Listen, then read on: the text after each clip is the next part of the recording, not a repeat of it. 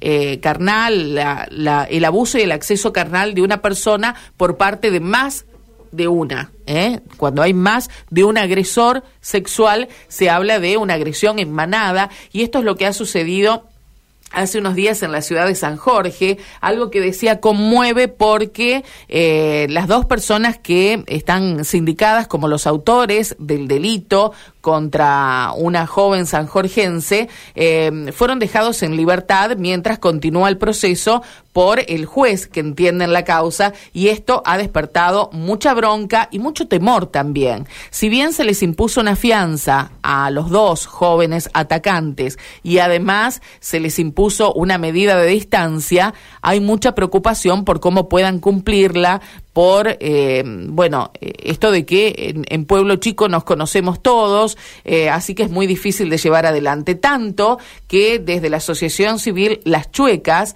eh, están promoviendo una movilización para mañana para justamente hacer reflexionar a la justicia en torno de la visión de género que deben tener, bueno, justamente, ¿no? Estos procesos donde hay una mujer que ha sido abusada, nada más y nada menos. Así Así que, bueno, eh, vamos a estar eh, llevando adelante justamente eh, una entrevista que tiene que ver con esto que les estábamos diciendo, esta convocatoria de la Asociación Civil Las Chuecas de San Jorge. Está Magdalena Podewils en línea. Magdalena, gracias por atendernos. Aquí Karina Volati, buen día. Buen día. Muchas gracias por contactarnos. No, al contrario. ¿Cómo estás, Magdalena? Contanos con esto, porque, bueno, ustedes trabajan desde hace rato ya en la ciudad de San Jorge con las chuecas en este tipo de, eh, de casos, pero me da la sensación de que no terminan de sorprenderse de las cosas que pasan, en este caso con la decisión de la justicia, ¿no?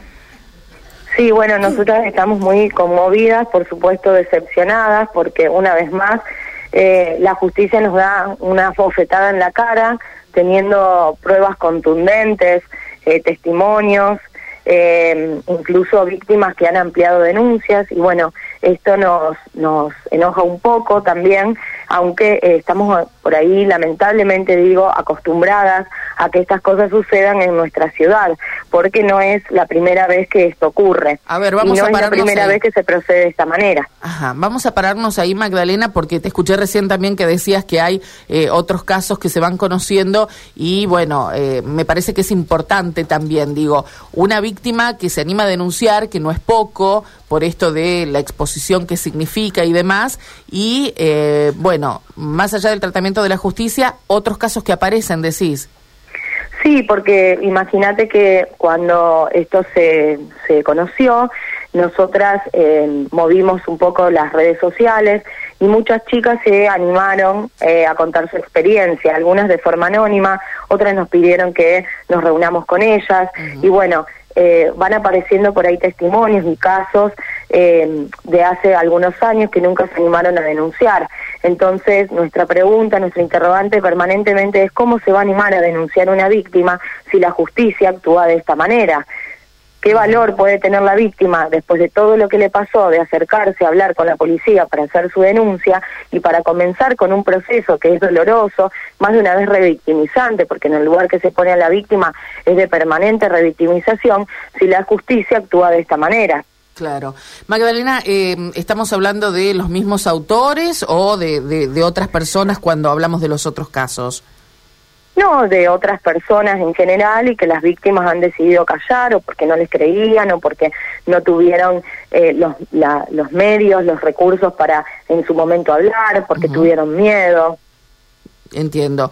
Eh, respecto a este caso que se conoce recientemente, bueno, nosotros ayer ya contábamos algo eh, de esta historia, pero ¿qué es lo que se puede relatar en cuanto al suceso, siempre cuidando a la víctima, por supuesto? Bueno, nosotros nos comunicamos con la víctima, eh, la víctima se comunicó con, nosotras enseguida a través de nuestro teléfono del socorro, que nosotros lo tenemos a disposición de la comunidad. Em, le aconsejamos lo que aconsejamos a todas las víctimas, hacer la denuncia policial, hacer los chequeos médicos. Em, y bueno, se conoce o nosotras conocemos lo que se conoce públicamente, que em, fue un, abuso luego de, que salieron a tomar algo y que, bueno, cuando la víctima eh, se dio cuenta y se decidió, se acercó a la comisaría compañía de familiares a denunciar. La víctima es mayor de edad. Sí. ¿Y los agresores también? También. Ajá. Y con respecto al conocimiento previo, sí lo había, claro, se conocían previamente, tanto víctima como agresores. Sí, acá en San Jorge es una localidad muy chiquita en la que relativamente nos conocemos todos. Y ellos sí se conocían. Eh, bueno, uno no, no termina de entender por allí mm, cuáles son los argumentos de la justicia. Por supuesto que eh, seguramente los tienen, digo, hay leyes que respaldan la decisión del juez, pero por lo que hemos conocido también, vos me corregirás, Magdalena, si es eh, correcto que en el día de ayer se determinó darle la libertad o, bueno, permitir que cada uno de los dos imputados pueda mm, volver a sus hogares, uno ahí en San Jorge con una medida de distancia de mil metros y el otro a Córdoba, tengo entendido que es el lugar donde está estudiando, ¿sí? Sí, sí, exactamente. ¿Esto es lo que los tiene intranquilos particularmente? No, porque los argumentos de la justicia están totalmente despojados de cualquier perspectiva de género y eso es lo que nosotros consideramos urgente, la formación de todos los agentes del Estado y de los medios de comunicación en perspectiva de género. La justicia no está formada en perspectiva de género, por lo tanto las decisiones que toma siempre son en contra de la víctima o en contra de la integridad de las mujeres en este caso. Claro. Eh, ¿Cómo continúa esto? ¿Qué les dicen, eh, bueno, eh, los, los fiscales, el fiscal en este caso, qué dicen las autoridades? Ahora, con las dos personas investigadas en, en su casa, ¿cuál es, eh, bueno, el procedimiento que seguirá la justicia? ¿No? ¿Hay que hacer algún tipo de, de pericia? ¿Ya se hicieron? ¿Cómo sigue la causa? Sí, no, nosotros suponemos que, que se llevaron a cabo las pericias y que estos eh, agresores quedarán en los domicilios que, declararon o en, las, en los lugares donde declararon y que si no, bueno, se tomarán las medidas correspondientes para resguardar la integridad de tanto de la víctima como de posibles víctimas. Así que supongo que debería haber un tipo de control. No sabemos de qué manera se llevará a cabo. Eso lo tendrá que, disponer la, propia justicia, ¿no? Seguramente. Exactamente, exactamente, porque por ejemplo en los ingresos de San Jorge no hay controles para determinar si eh, uno de estos de estos agresores vuelve o no vuelve. Entonces no sé de qué manera lo controlarán. Supongo que también para que salgan en, en, libertad a esperar el juicio habrán eh, dado algún tipo de garantía. Sí, una de esas. La verdad que eh, nos desayunamos con esto ayer en medio de nuestras jornadas laborales, cada una ocupada con sus cosas y, nos atravesó una vez más la, la injusticia y, imagínate que estamos moviéndonos y organizando lo de mañana, así que esto también lo tendremos que, que, por ahí averiguar.